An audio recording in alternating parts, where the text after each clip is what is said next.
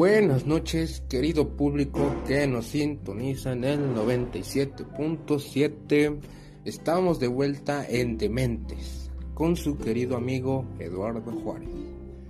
Esta noche tendremos a un ídolo, a un crack de los videojuegos, que nació el 21 de julio en Ciudad de México y estudió economía en la UNAM.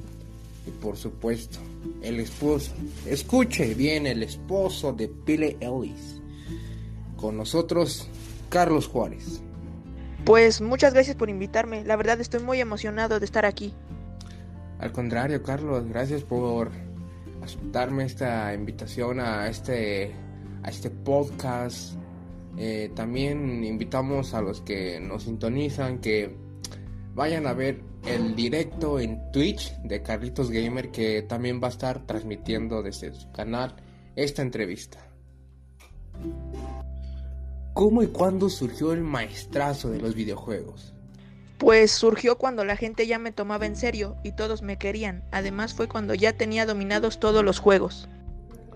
¿Dónde empezaste a hacer tus gameplays? Pues como no tenía mucho dinero, la verdad no me alcanzaba para algunas cosas y solo grababa los gameplays desde mi celular. Es claro, creo que todos empezamos así y pues a seguir adelante. Eh, ¿Cómo surgió tu amistad con Luis Fernando, más conocido como Fernand Flow? Mi amistad con Fernand Flow surgió cuando él me invitó a jugar Minecraft con él, porque había visto mi potencial en los videojuegos. ¿Te lo imaginas? ¿Qué marca fue la primera con la que lograste colaboración? ¿Cómo funciona? A ver, platícanos. La primera marca con la que colaboré fue Fortnite, ya que ellos le llamaron a mi manager y él me dijo a mí que me querían hacer un skin. Y ese fue el mejor momento vivido hasta la fecha. Primero me dieron algunas ideas y yo también participé en la creación.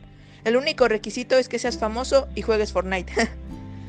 Interesante respuesta. Y antes de continuar con nuestra entrevista con este magistral en los videojuegos, vamos a unos comerciales y seguimos con la entrevista.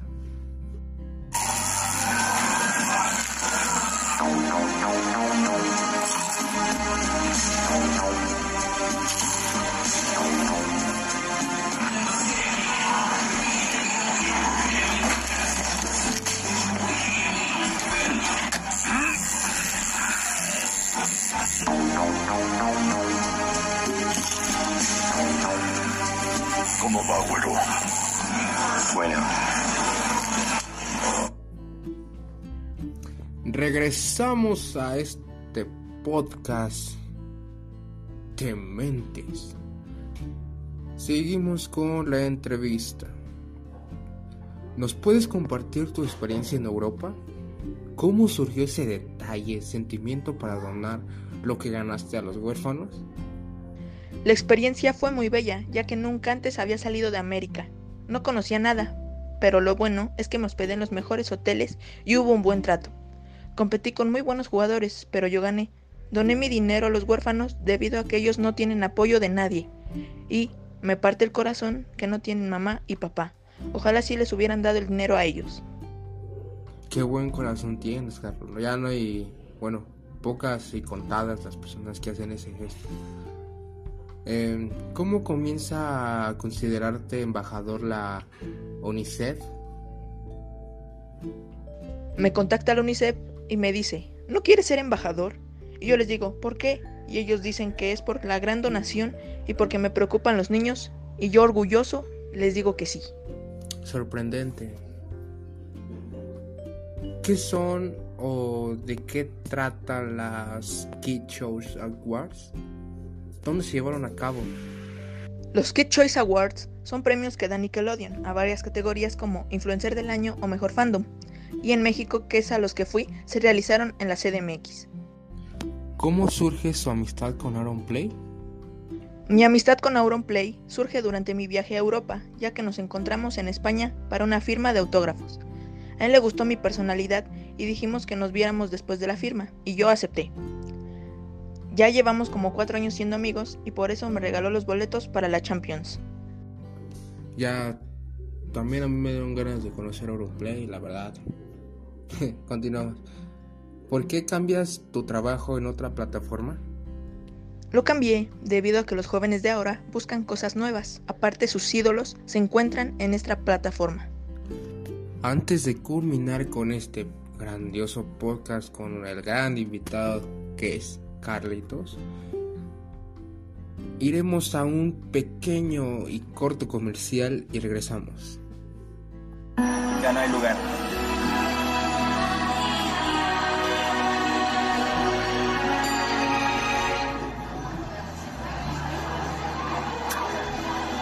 Con Canelitas Marinela y su deliciosa combinación de azúcar y canela, date el antojo de salirte con la tuya. Canelitas Marinela.